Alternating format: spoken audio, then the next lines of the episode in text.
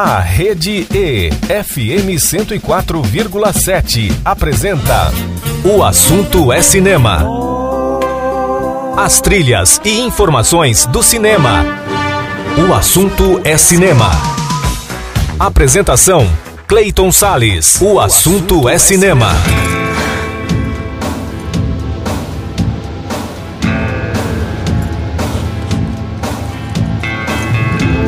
Olá, amante do cinema, como é que você tá, hein? Bom, eu vou muito bem. Adivinha por quê? Porque a partir de agora começa mais um programa O Assunto é Cinema, sempre com a trilha sonora do audiovisual nas ondas da Rede E 104,7 FM, também pelo portal da Rede E na internet e também por aplicativos de rádio para o seu smartphone.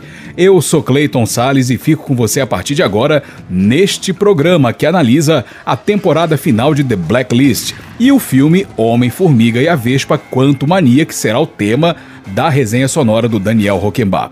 No quadro Revisitando Clássicos, o tema será Ladrões de Bicicleta, filme clássico de Vitório de Sica. E ainda vamos homenagear a cineasta brasileira Laís Bodansky e destacar as estreias de Um Dia de Cão e de uma comédia que, de certa forma, satiriza uma realidade. Você vai entender por que agora.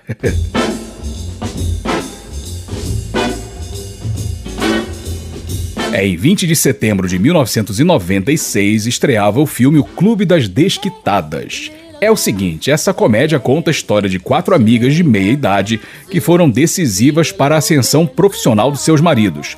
Só que elas acabam trocadas por mulheres mais jovens e quando uma das amigas se suicida, as companheiras começam a armar vinganças contra os ex-esposos. Realizado com 26 milhões de dólares, o Clube das Desquitadas arrecadou cerca de 181 milhões em bilheterias. Dirigido por Hug Wilson no longa-metragem, ganhou críticas pouco empolgadas na época, mas houve um consenso de que dois aspectos são bons no filme. O trio protagonista, interpretado por Goldie Hawn, Dan Keaton e Bette Midler, e a trilha sonora, indicada ao Oscar, inclusive. Os temas originais foram compostos por Mark Shaman, que se alternam com canções americanas. Vamos ouvir um pouquinho dessas canções agora. Vamos ouvir Eurythmics e a música Sisters Are Doing It For Themselves, depois Shantae Savage com a música Will Survive e fechando com a canção chamada You Don't All Me, interpretada pelas atrizes Bette Midler, Goldie Hawn e Diane Keaton. Tudo isso trilha sonora do filme O Clube das Desquitadas, de Hill Wilson, que foi lançado em 20 de setembro de 96. O assunto é cinema, trilha sonora do audiovisual nas ondas do rádio, tudo de maravilhoso e cinematográfico para você. O assunto é cinema.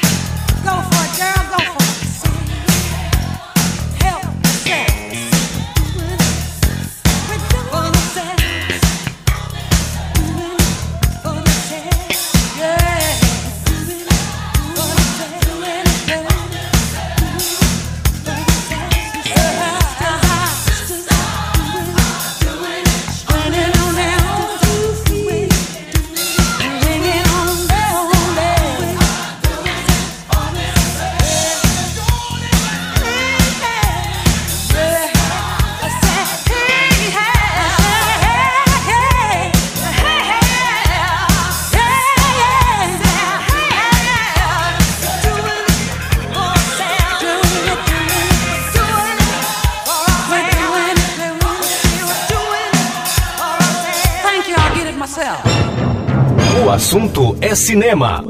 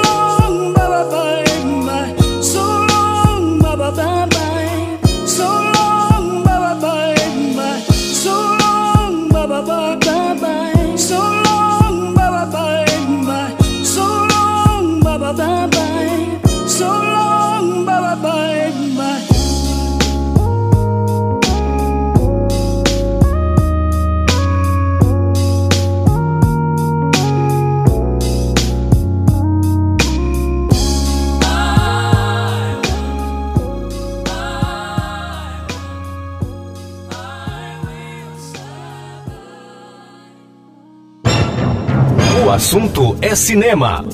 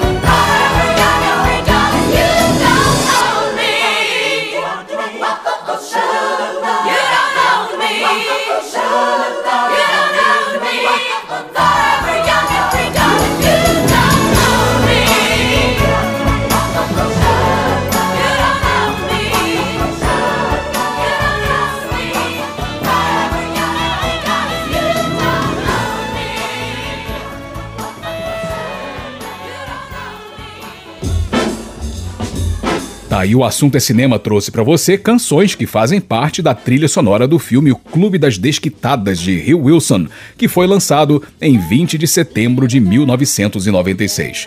Primeiro intervalo do programa de hoje, logo depois já tem resenha. Vou falar sobre a décima e última temporada da série americana The Blacklist. Não sai daí que eu já volto com o programa O Assunto é Cinema. Você está ouvindo pela Rede E, FM 104,7. Programa O Assunto é Cinema.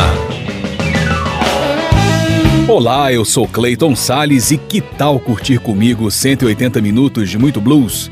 Gostou da ideia? Então não perca o programa Blues Derivados todos os sábados às 5 horas da tarde na Rede E 104,7 FM, a rádio para todo mundo ouvir.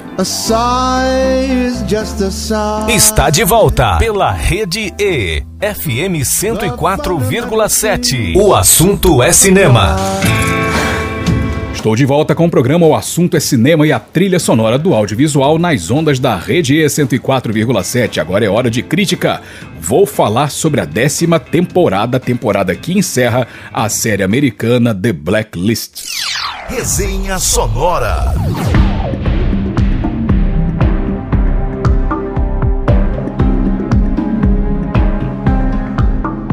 Pois é, está disponível na Netflix a décima temporada de The Blacklist. Bom, a premissa da série é a seguinte: é a relação entre o supercriminoso internacional Raymond Red Reddington e o FBI.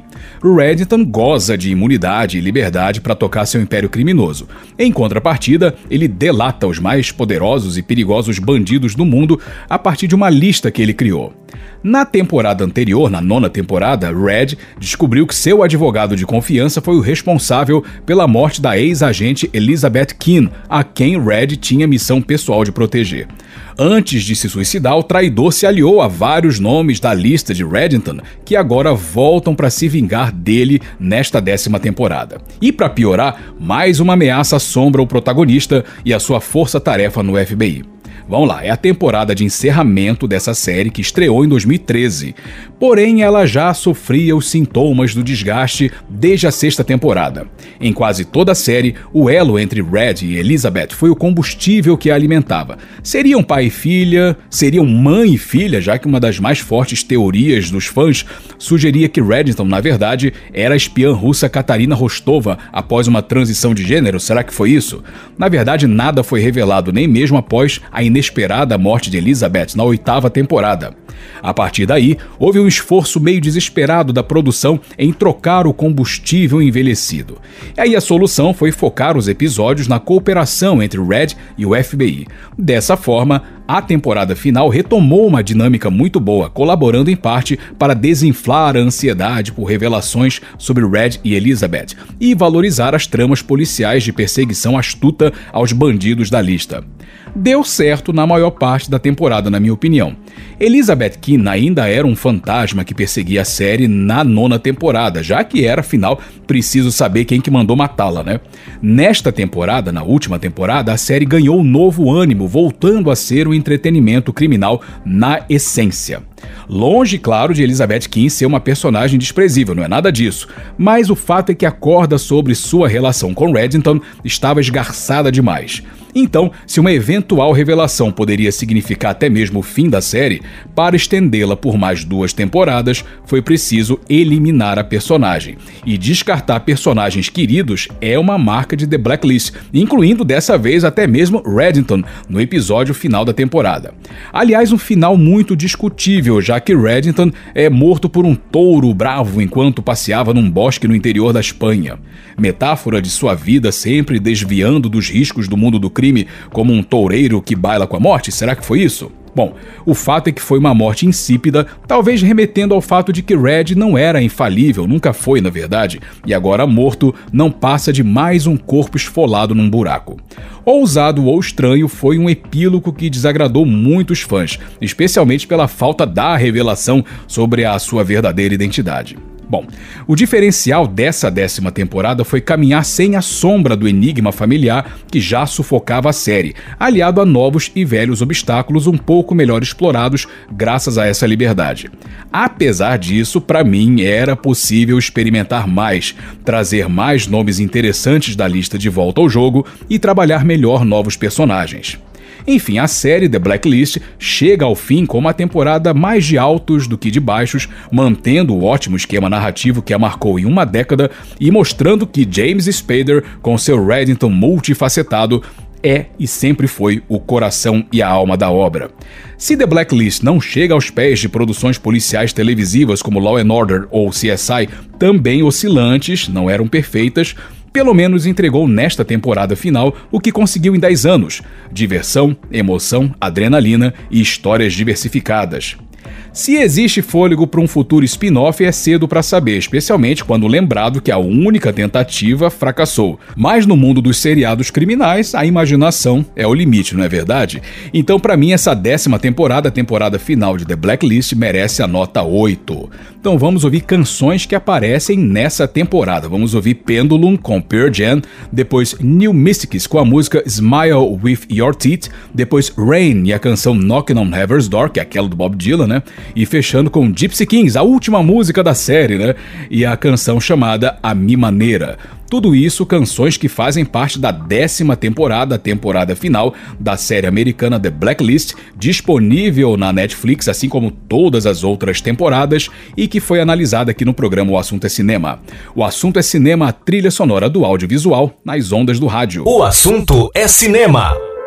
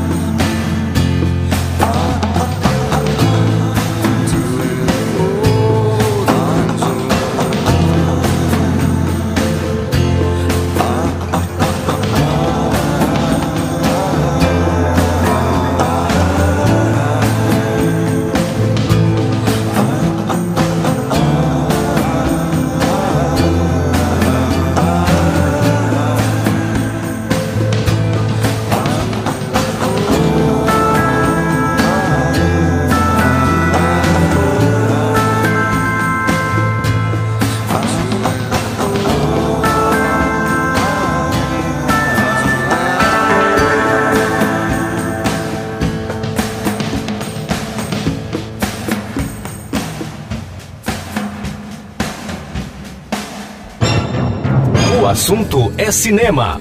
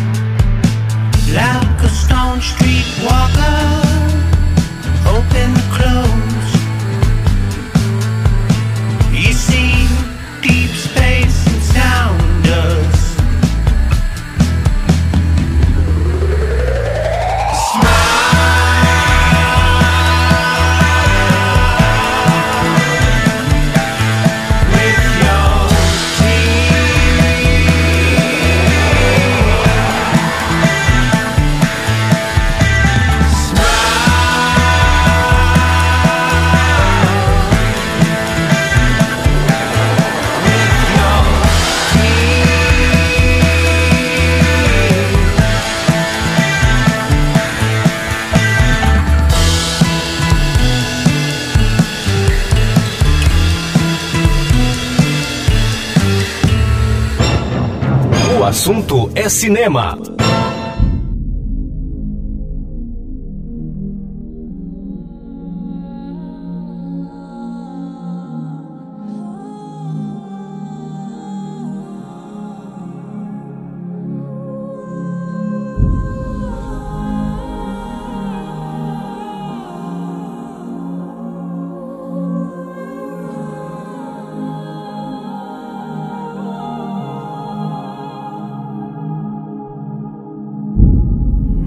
take this badge from me. I can't use it anymore. It's getting dark, too dark to see. I feel I'm knocking on heaven's door. Knock, knock, knocking on heaven's door. Knock, knock, knocking on heaven's door. Oh. Knock, knock, knocking on heaven's door. Knock, knock, knocking on heaven's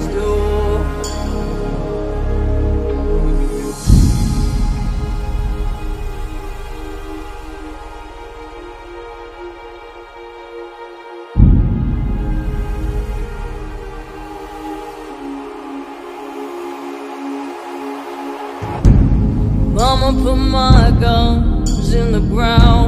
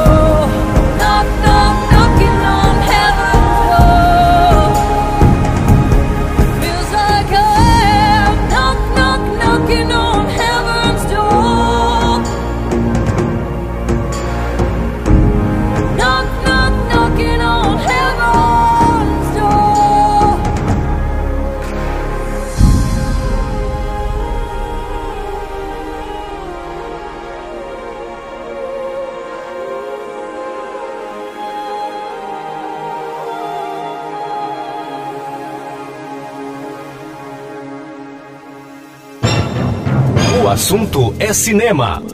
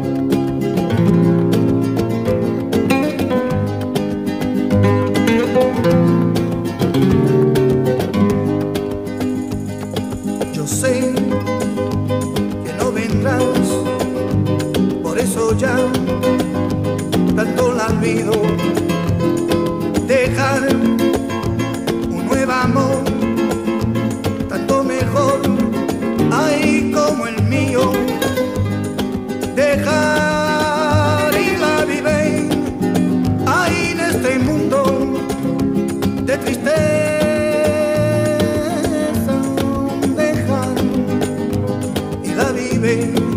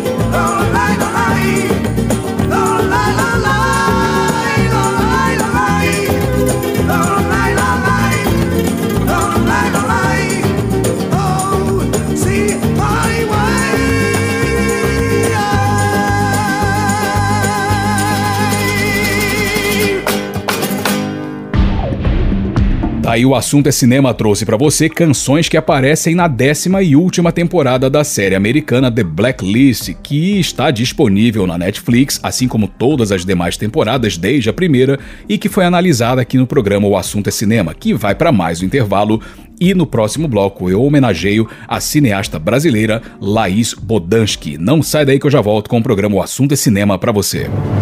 Você está ouvindo pela Rede E, FM 104,7. Programa O Assunto é Cinema. Olá, eu sou Clayton Sales e quero convidar você para uma viagem. Sabe para onde? Para o jazz em todas as suas vertentes. É o programa Sala de Jazz, todos os sábados às 8 da noite, na Rede E 104,7 FM, a rádio para todo mundo ouvir. Está de volta pela Rede E, FM 104,7. O assunto é cinema. Eu voltei com o programa O Assunto é Cinema e a trilha sonora do audiovisual nas ondas da Rede E 104,7 FM. E agora, que tal a gente homenagear um grande nome do cinema brasileiro, hein? Pois é, a ligação de Laís Bodansky com o cinema vem de berço, sabia? Nascida em 23 de setembro de 1969, essa paulistana é filha do também diretor de cinema Jorge Bodansky. Ela chegou a fazer aulas de atuação, mas sua vocação mesmo era dirigir filme. Seu primeiro trabalho foi o curta-metragem Cartão Vermelho, em 95, que foi selecionado para o Festival de Cinema de Nova York. Se a estreia no cinema foi muito boa, sua entrada no mundo dos longas-metragens foi ainda melhor. Depois de lançar um documentário em 99, a cineasta dirigiu Bicho de Sete Cabeças, lançado em 2001. Esse drama não apenas venceu e concorreu a prêmios nacionais e internacionais, como também projetou o ator Rodrigo Santoro para o mundo. Laís Bodansky realizou no total 10 filmes, entre eles Chega de Saudade, de 2008, Como Nossos Pais, de 2017 e A Viagem de Pedro, de 2022, seu trabalho mais recente. Então vamos ouvir canções que fazem parte de trilhas sonoras de filmes dirigidos pela Laís Bodansky. Vamos ouvir O Seu Olhar com Arnaldo Antunes, trilha de Bicho de Sete Cabeças, Não Deixe o Samba Morrer com Elza Soares, trilha de Chega de Saudade, Nunca é Tarde com a banda Clato, trilha de As Melhores Coisas do Mundo, também um filme dela, lançado em 2010, e fechando com Super Mulher com Jorge Maltner, trilha de Como Nossos Pais. Todas canções que fazem parte de filmes dirigidos pela nossa homenageada nesse momento do programa, a cineasta Laís Bodansky, que nasceu em 23 de setembro de 1969. O assunto é cinema, a trilha sonora do audiovisual nas ondas do rádio. O assunto é cinema.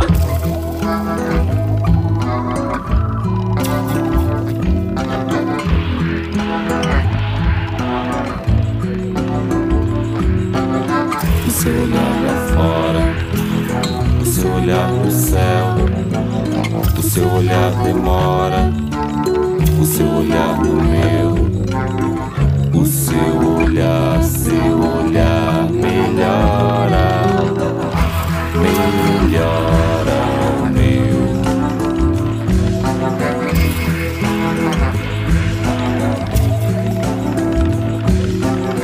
Onde a brasa mora e devora o breu, como a chuva molha se escondeu. O seu olhar, seu olhar melhora, melhora meu.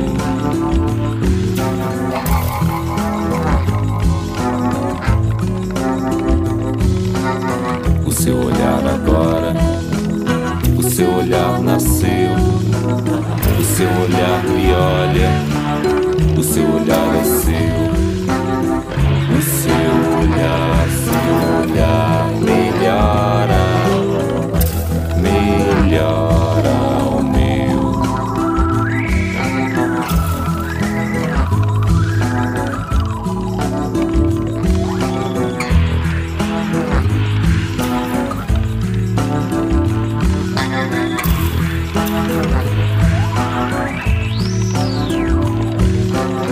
O seu olhar lá fora, o seu olhar no céu, o seu olhar demora, o seu olhar no meu, o seu olhar melhora, melhora o meu.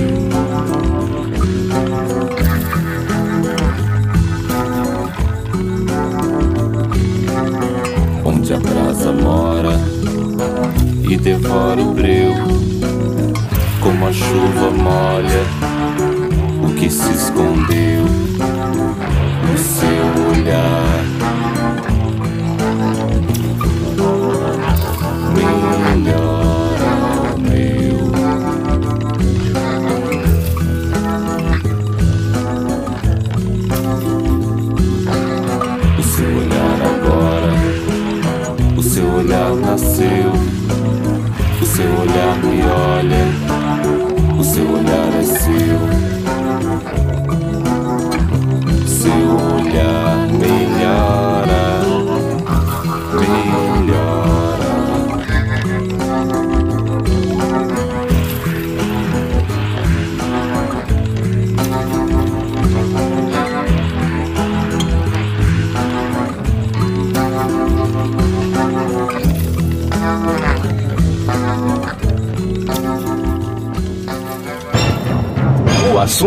cinema.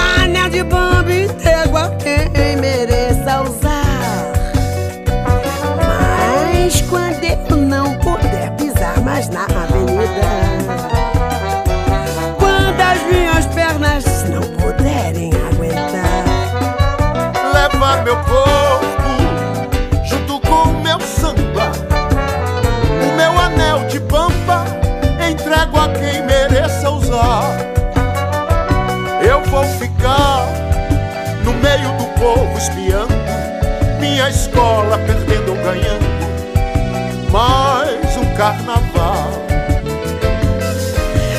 Antes de me despedir, deixa o sambista mais novo o meu pedido.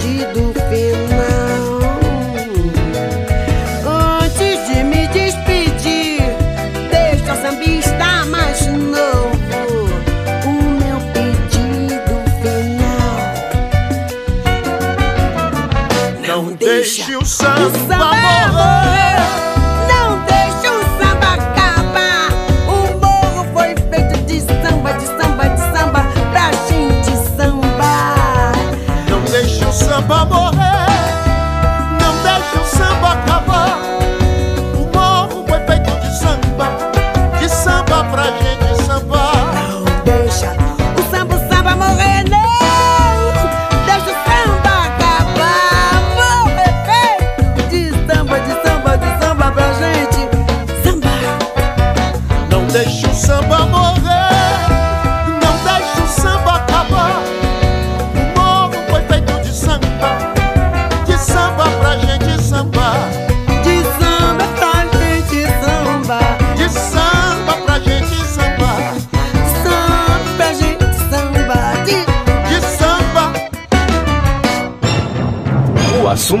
é cinema.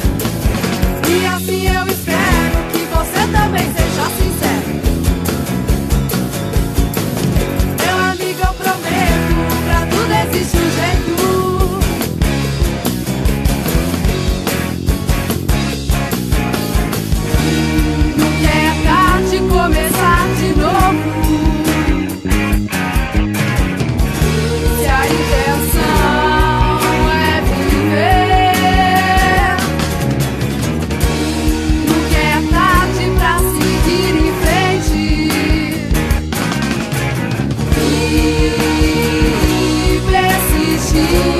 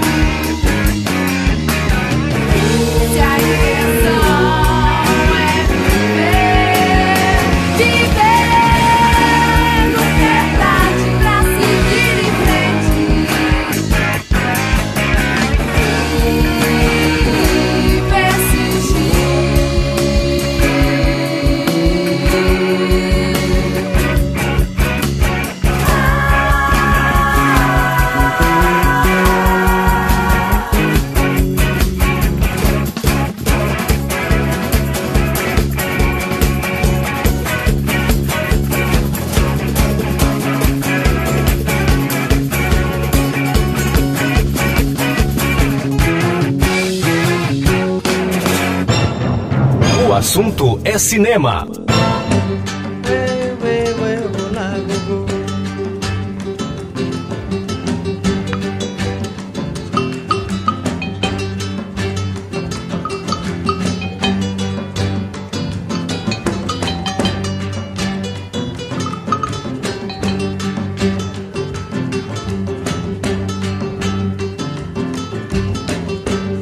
Mas ela canta, fala, grita e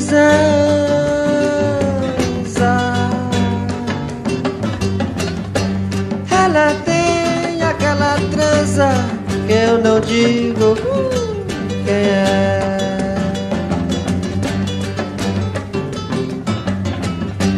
Ela tem um rebolado, tem um corpo tatuado de uma figa da Guiné.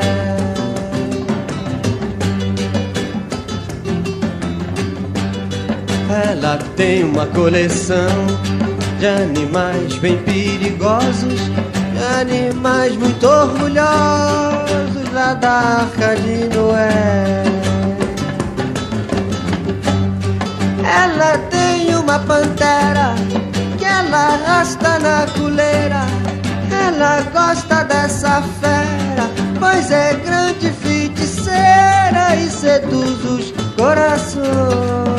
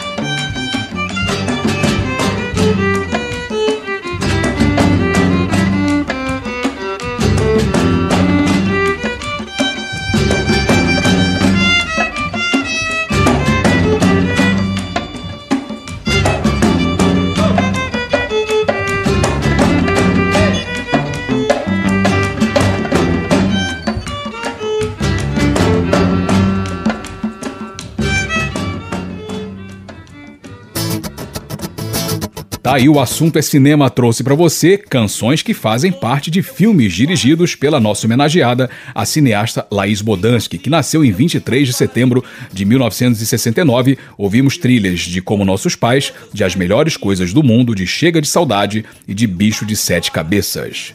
Mais um intervalo e no próximo bloco tem mais resenha sonora. Vem aí Daniel Roquembar pra falar sobre Homem-Formiga e a Vespa Quanto Mania. Não sarei que eu já volto com o programa O Assunto é Cinema. Você está ouvindo pela Rede E, FM 104,7. Programa O Assunto é Cinema. Olá, eu sou Clayton Sales e que tal curtir comigo 180 minutos de muito blues? Gostou da ideia? Então não perca o programa Blues Derivados todos os sábados às 5 horas da tarde na Rede E 104,7 FM, a rádio para todo mundo ouvir. A sigh is just a sigh. Está de volta pela Rede E, FM 104,7. O assunto é cinema. Voltei com o programa O Assunto é Cinema e a trilha sonora do audiovisual nas ondas da Rede E 104,7 FM.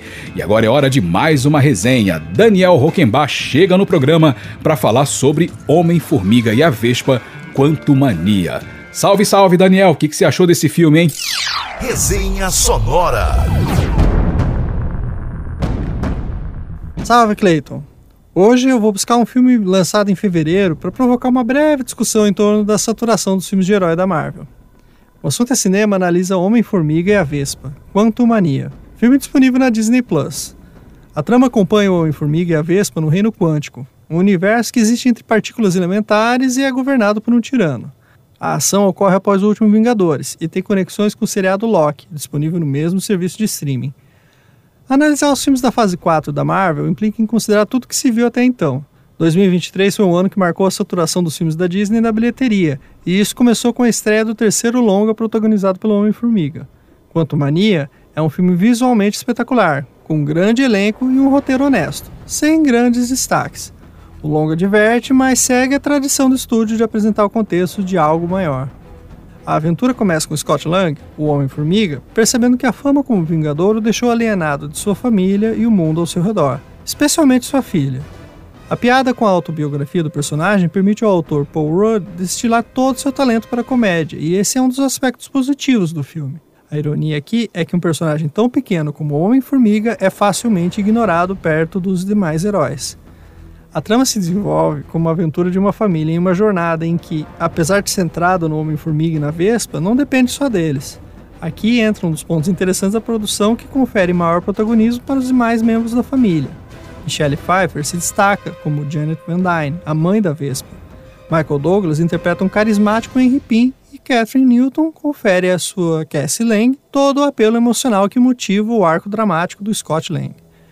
O grande vilão da vez é Kang, o Conquistador, uma das muitas variantes do personagem interpretado por Jonathan Majors. Essa versão do personagem é vilanesca, obcecada pelo poder e é claramente parte da ameaça descrita pela variante apresentada na primeira temporada da série Loki. É interessante ver a possibilidade de diferentes personalidades para o mesmo personagem, interpretado por um mesmo ator. Kang traz consigo o infame Modok, um personagem secundário da galeria de vilões da Marvel, aqui interpretado de forma bizarra por Corey Stoll. Ele era o vilão Jaqueta Amarela no primeiro filme, um concorrente de Scott Lang que, uma vez derrotado, foi parar no mundo quântico e virou um experimento nas mãos de Kang. O personagem até tem alguma graça, o problema é que adaptar uma cabeça gigantesca voadora não convence em cena em momento algum. O personagem é interessante quando usa seu capacete. Quando o rosto do ator aparece, não há efeito visual que torne incrível o personagem. O filme ainda se dá ao luxo de incluir uma ponta de Bill Murray como Lord Krylar, um afetado servo do vilão que serve apenas como ponte para que a família Pym encontre Kang. Apesar de divertida, é uma participação tão breve que acaba perdendo sentido, ao contrário da ponta de Jeff Goldblum em Thor Ragnarok. Apenas para citar um exemplo entre tantos, é visível o apelo do estúdio em criar sempre algo maior, ainda que tornando tudo descartável depois. Homem-Formiga e Vespa Quantum Mania é um filme visualmente espetacular, principalmente pela generosa inspiração nos trabalhos do lendário quadrinista Jack Kirby. A estética e o traço do artista estão presentes em todas as cenas, e isso já basta para emocionar os fãs de longa data dos quadrinhos. A trilha sonora de Christoph Beck traz os já batidos temas wagnerianos dos longos anteriores. Não compromete, mas também não impacta. O maior problema do longo do diretor Peyton Reed é ser reduzido a uma grande prévia do que está por vir. A vinda de Kang e suas muitas variantes. As cenas pós-créditos, com a promessa de uma segunda temporada tumultuada para Loki, sacramentam o longa como uma grande e divertida propaganda da série do serviço de streaming da Disney. E só. Poderia ser muito mais, mas ficou uma comédia familiar cujo impacto estético deve mais aos trabalhos de Jack Kirby que ao interesse do estúdio em deixar algo marcante para os fãs. Será que se fossem excluídas as cenas pós-créditos e referências à série Loki, o resultado final seria mais interessante? Com isso, minha nota para Homem-Formiga e Vespa quanto Mania é 7. Fica aqui com temas da trilha sonora composta por Christoph Beck. O assunto é cinema.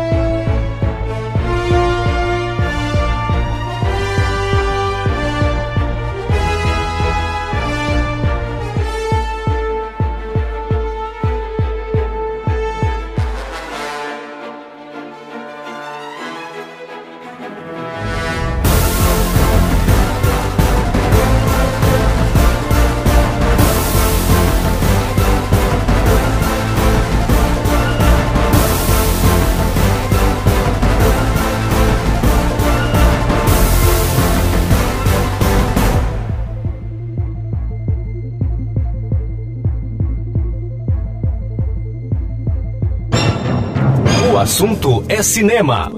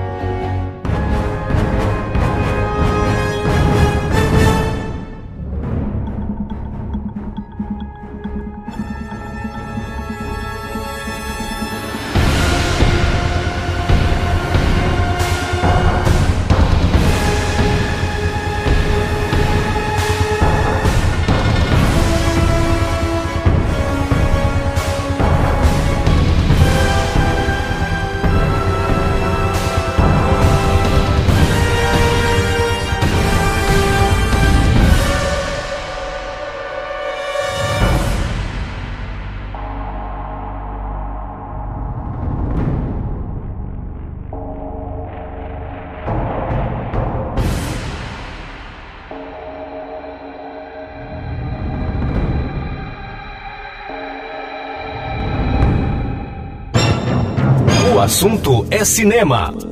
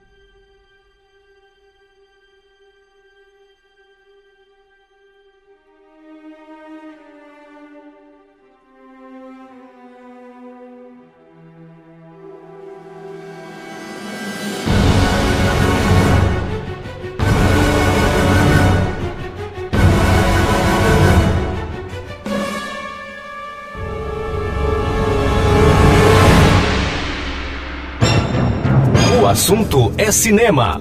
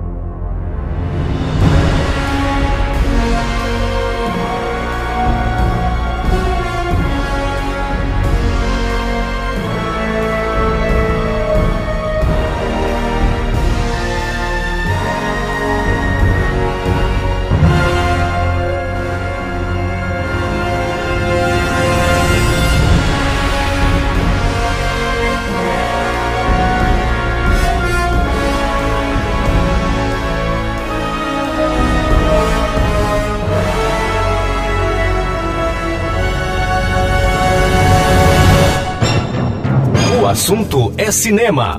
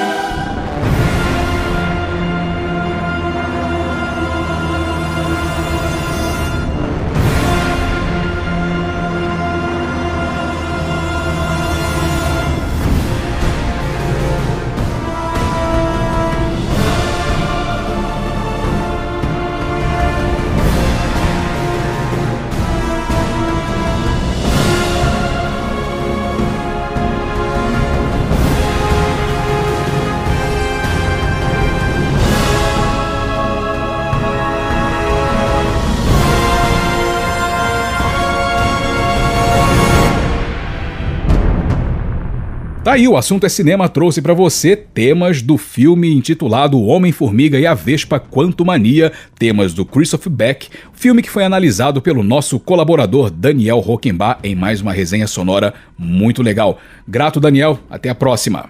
Vamos fazer mais um intervalo e no próximo bloco vou falar sobre um filme de Sidney Lumet chamado Um Dia de Cão. Não sai daí que eu já volto com o programa O Assunto é Cinema pra você. Você está ouvindo pela Rede E, FM 104,7. Programa O Assunto é Cinema.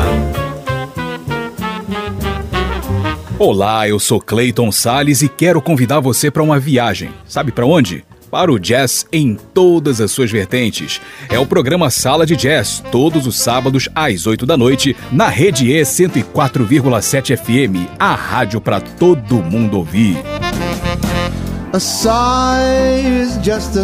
Está de volta pela Rede E, FM 104,7. O assunto é cinema. Estamos de volta com o programa O Assunto é Cinema e a trilha sonora do audiovisual nas ondas da rede E 104,7 FM. E agora eu vou falar sobre um clássico de Sidney Lumet chamado Um Dia de Cão.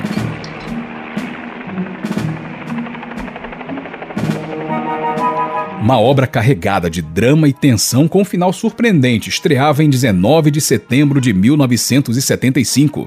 Era exibido pela primeira vez no Festival de Cinema de San Sebastián, na Espanha, o filme Um Dia de Cão. Baseado num episódio real, ele conta a história de Sonny e Saul, dois homens que tentaram assaltar um banco, mas tudo deu errado. O resultado acabou descambando para uma situação com reféns e uma cobertura alucinada da mídia por horas. Realizado com 1 milhão e 800 mil dólares, o filme arrecadou cerca de 50 milhões em bilheterias pelo mundo. O filme chegou ao Brasil no ano seguinte, 76. Dirigido por Sidney Lumet, Um Dia de Cão foi muito bem recebido pela crítica na época, o que pode ser mensurado pelos prêmios e indicações que recebeu. Uma delas foi o Oscar de melhor roteiro original, ganhou o Oscar de melhor roteiro original, né? Outra premiação foi dada para a atuação de Al Pacino, vencedor do BAFTA na categoria. O elenco ainda tem John Cazale e também o Charles Dunning. A trilha sonora tem algumas canções incidentais que aparecem durante o filme. Vamos ouvir algumas delas. Vamos ouvir Elton John com a música Amorina, Faces com a música Stay With Me, Uriah Heep e a música Easy Living e mais uma vez Elton John e a canção Come Down in Time. Canções que fazem parte da trilha sonora do filme Um Dia de Cão de Sidney Lumet, lançado em 19 de setembro de 1975. O assunto é cinema, a trilha sonora do audiovisual nas ondas do rádio. O assunto é cinema.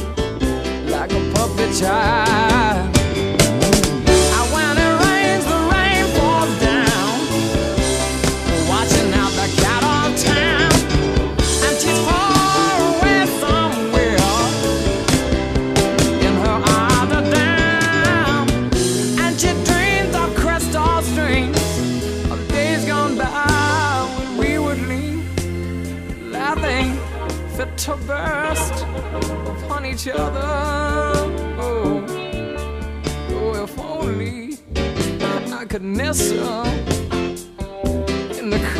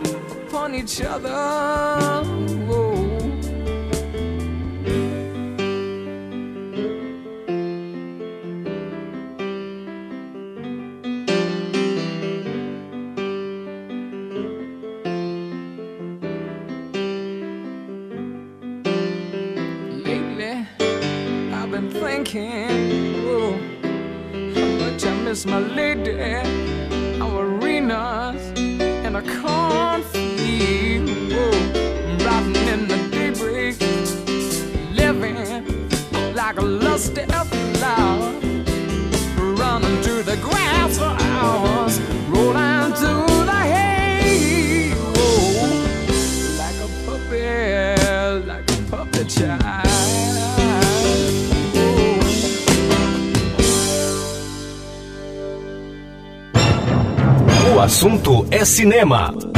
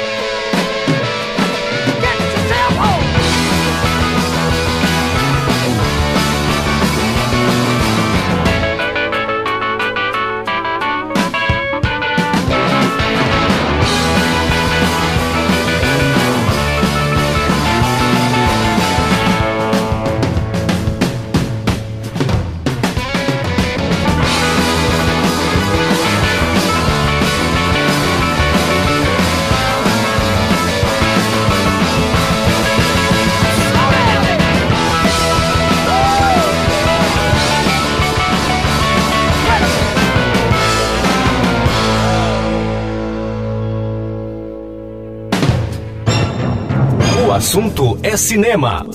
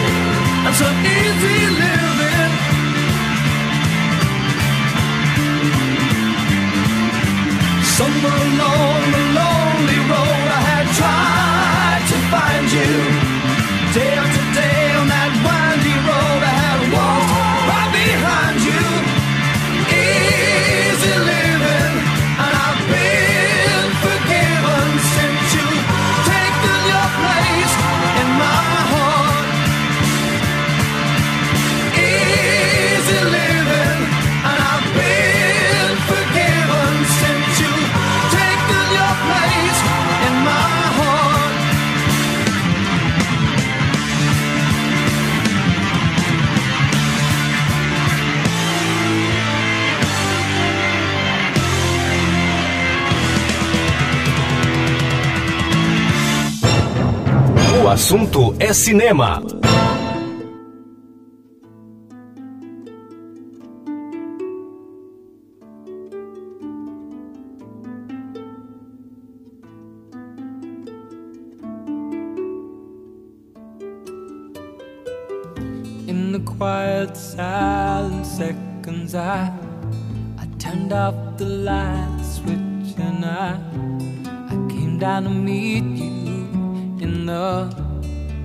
Half light the moon left while a, a cluster of nightjars sang some songs out of tune.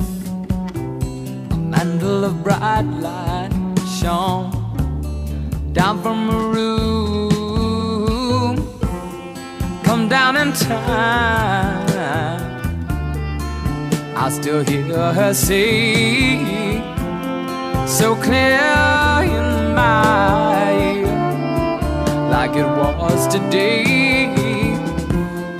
Come down in time was the message she gave. Come down in time and I'll meet you halfway.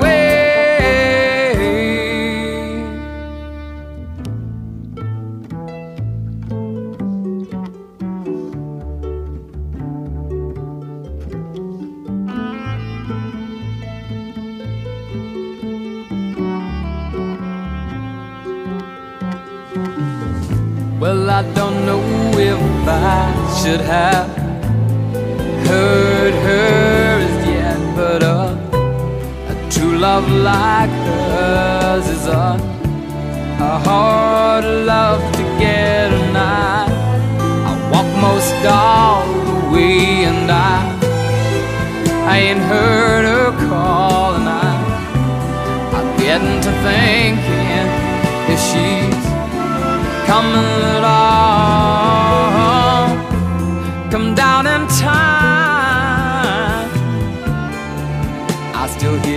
Still hear so clear in my ear, like it was today. Come down in time was the message she gave.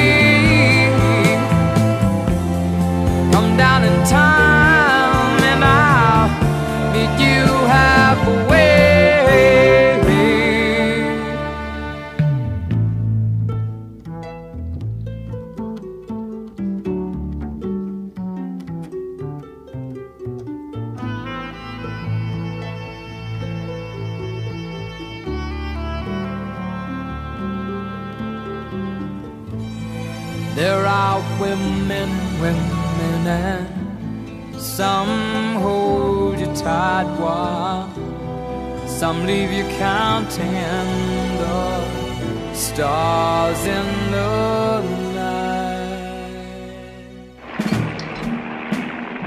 Daí o assunto é cinema trouxe pra você um pouquinho de canções que aparecem no filme Um Dia de Cão, dirigido pelo Sidney Lumet, que foi lançado em 19 de setembro de 1975. Vamos fazer o último intervalo do programa de hoje, logo depois eu vou encerrar nossa edição com Revisitando Clássicos, e eu vou falar sobre um clássico do neorrealismo italiano chamado Ladrões de Bicicleta. Não sai daí que eu já volto com o programa O Assunto é Cinema. Você está ouvindo pela Rede E, FM 104,7. Programa O Assunto é Cinema. Olá, eu sou Clayton Sales e se você gosta de blues e jazz, saiba que o seu sábado na 104 FM tem espaço para esses gêneros maravilhosos. São os programas Blues Derivados às 5 da tarde e Sala de Jazz logo na sequência às 8 da noite na Rede E 104,7 FM, a rádio para todo mundo ouvir. Está de volta pela Rede E, FM 104,7. O assunto é cinema. Voltei com o programa O Assunto é Cinema e a trilha sonora do audiovisual nas ondas da Rede E 104,7 FM. E agora, para fechar o programa, vamos revisitar um clássico, um verdadeiro clássico do cinema italiano, do neorrealismo italiano, enfim, da sétima arte como um todo. Vou falar sobre Ladrões de Bicicleta. Revisitando clássicos. Pois é, esse clássico Ladrões de Bicicleta foi lançado em 1948. É uma produção italiana que conta a história de Antonio Ricci, um desempregado pai de família que arranja um emprego de fixador de cartazes. Para isso, ele precisava de uma bicicleta. Após muito sacrifício, ele consegue o veículo e começa a trabalhar. Porém, sua bicicleta é roubada, levando-o a uma saga desesperada para reavê-la. Bom, vamos lá. Dirigido por Vittorio De Sica, também um dos roteiristas do filme, Ladrões de Bicicleta é ambientado na Itália pós Segunda Guerra Mundial. Nesse conflito, o país europeu viveu sob a extrema-direita fascista, aliando-se à Alemanha nazista, compondo o chamado Eixo. Aí, com a derrota do Eixo, o caos social se instalou na Itália, levando milhões de pessoas ao desemprego. É nesse contexto que a trama de Antônio se desenvolve. O fascismo se valia do fraudulento discurso de atenção às massas trabalhadoras abandonadas para impor sua ideologia autoritária e violenta. Na prática, o resultado era mais abandono das classes trabalhadoras e as consequências se tornaram visíveis com a derrota na Segunda Guerra. Sob os escombros da Itália, uma imensa camada de trabalhadores vivia na miséria e na rotina de desespero por um emprego que lhes pagasse qualquer coisa. Portanto, Antônio, interpretado magistralmente por Lamberto Maggiorani, é a representação desse contexto. Uma alegoria endurecida por expressões de conformidade resignada e uma fotografia que valoriza os labirintos pobres dos lugares onde essa gente habitava uma exposição próxima do real da situação precária de trabalhadores naquele tempo, reforçada com uma comovente crueza pela composição em preto e branco do filme. Por esses elementos, Ladrões de Bicicleta é considerada uma das obras seminais do neorrealismo italiano, movimento que usava o cinema como expressão política a partir da construção fílmica da realidade de pessoas desfavorecidas. O desenvolvimento do longa alia com equilíbrio perfeito, na minha opinião, a busca frenética pela bicicleta furtada e a comoção a cada frustração com os sucessivos fracassos em obtê-la. Nesse percurso são expostos mais aspectos do universo desolador dos trabalhadores pobres, como a fome, a precariedade de condições e a marginalidade. Tudo é distribuído de modo a não desfocar do drama de Antônio, acentuado pela tocante presença de seu filho Bruno, personagem infantil incrivelmente vivido pelo ator mirim Enzo Staiola, na época um ator mirim, né? É uma montagem impecável, considerando os recursos da época, sob a direção irretocável de Vitório De Sica. Ladrões de Bicicleta, para mim, é um formidável produto de seu tempo, mas o transcende, transcende o seu tempo ao expor minuciosamente a intimidade da pobreza. A simbologia da bicicleta, para mim, é genial, pois remete a vários cenários. Por exemplo, em uma das cenas finais, ela não passa de um artefato normal do dia a dia para um determinado recorte da sociedade italiana. Mas para Antônio e pessoas do seu extrato econômico, a bicicleta representa a vida, a sobrevivência, a segurança, a paz. E tudo isso é roubado, causando também um efeito psicológico irradiado com bastante sensibilidade no filme. É sobretudo uma obra sobre o trabalho, a luta de classes e a realidade desprezada pelo cinema de entretenimento amplificado por Hollywood. Inclusive, detalhe, inclusive os cartazes que Antônio colava antes de sua bicicleta ser roubada eram de glamourosos filmes americanos. Para mim, eu entendi dessa forma, uma crítica sutil a esse cinema escapista dos Estados Unidos. Realidade também escamoteada pela estética moralizante do cinema fascista, que vendia a falsa grandeza de uma nação, na verdade destruída por esse regime. Aí o neorrealismo italiano arrancou as máscaras do escapismo hollywoodiano e da megalomania fascista e mostrava ao mundo naqueles anos 40 a penúria de seres humanos completamente negligenciados. Ladrões de Bicicleta contribuiu para essa necessária ruptura a partir de uma trama sobre como essa conjuntura toda é capaz de devastar a estima, a confiança e a dignidade de pessoas simples merecedoras de amparo. Por isso, Vitório De Sica é tão certeiro em seu método crítico. É por dentro da classe trabalhadora mais vulnerável que ele emana sua emocionante denúncia. Então, para mim, esse filme, eu amo esse filme com todas as forças, né? Então, para mim, merece a nota mil, não é nem 100 nem 10, para mim, merece a nota mil. E tem um detalhe legal nesse filme que a trilha sonora, ela é, é monotemática, mas ela persegue todo o filme, dando mais dramaticidade, tornando o filme ainda mais comovente. E essa trilha foi escrita pelo Alessandro Cicconini, é o tema do filme Ladrões de Bicicleta, de Vittorio De Sica, lançado em 1948, clássico revisitado aqui no programa O Assunto é Cinema, e que está disponível na Amazon Prime Video. E eu, Clayton Salles, vou me despedindo, vou encerrando o programa, me despedindo de você, esperando que você tenha gostado da edição de hoje e te aguardando no nosso próximo episódio. E agradecendo, claro, a sua audiência. Para você ouvinte, tudo de maravilhoso e cinematográfico e aquele abraço de cinema. Tchau, tchau. O assunto é cinema.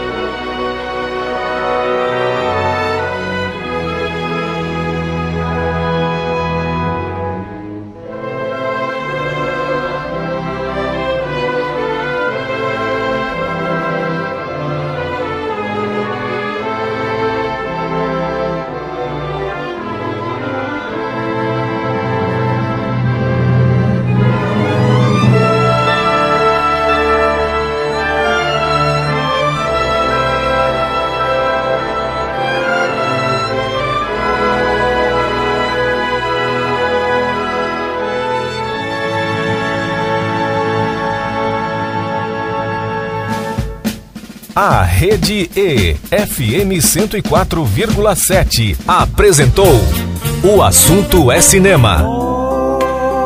As trilhas e informações do cinema. O Assunto é Cinema. Apresentação: Clayton Sales. O Assunto é Cinema.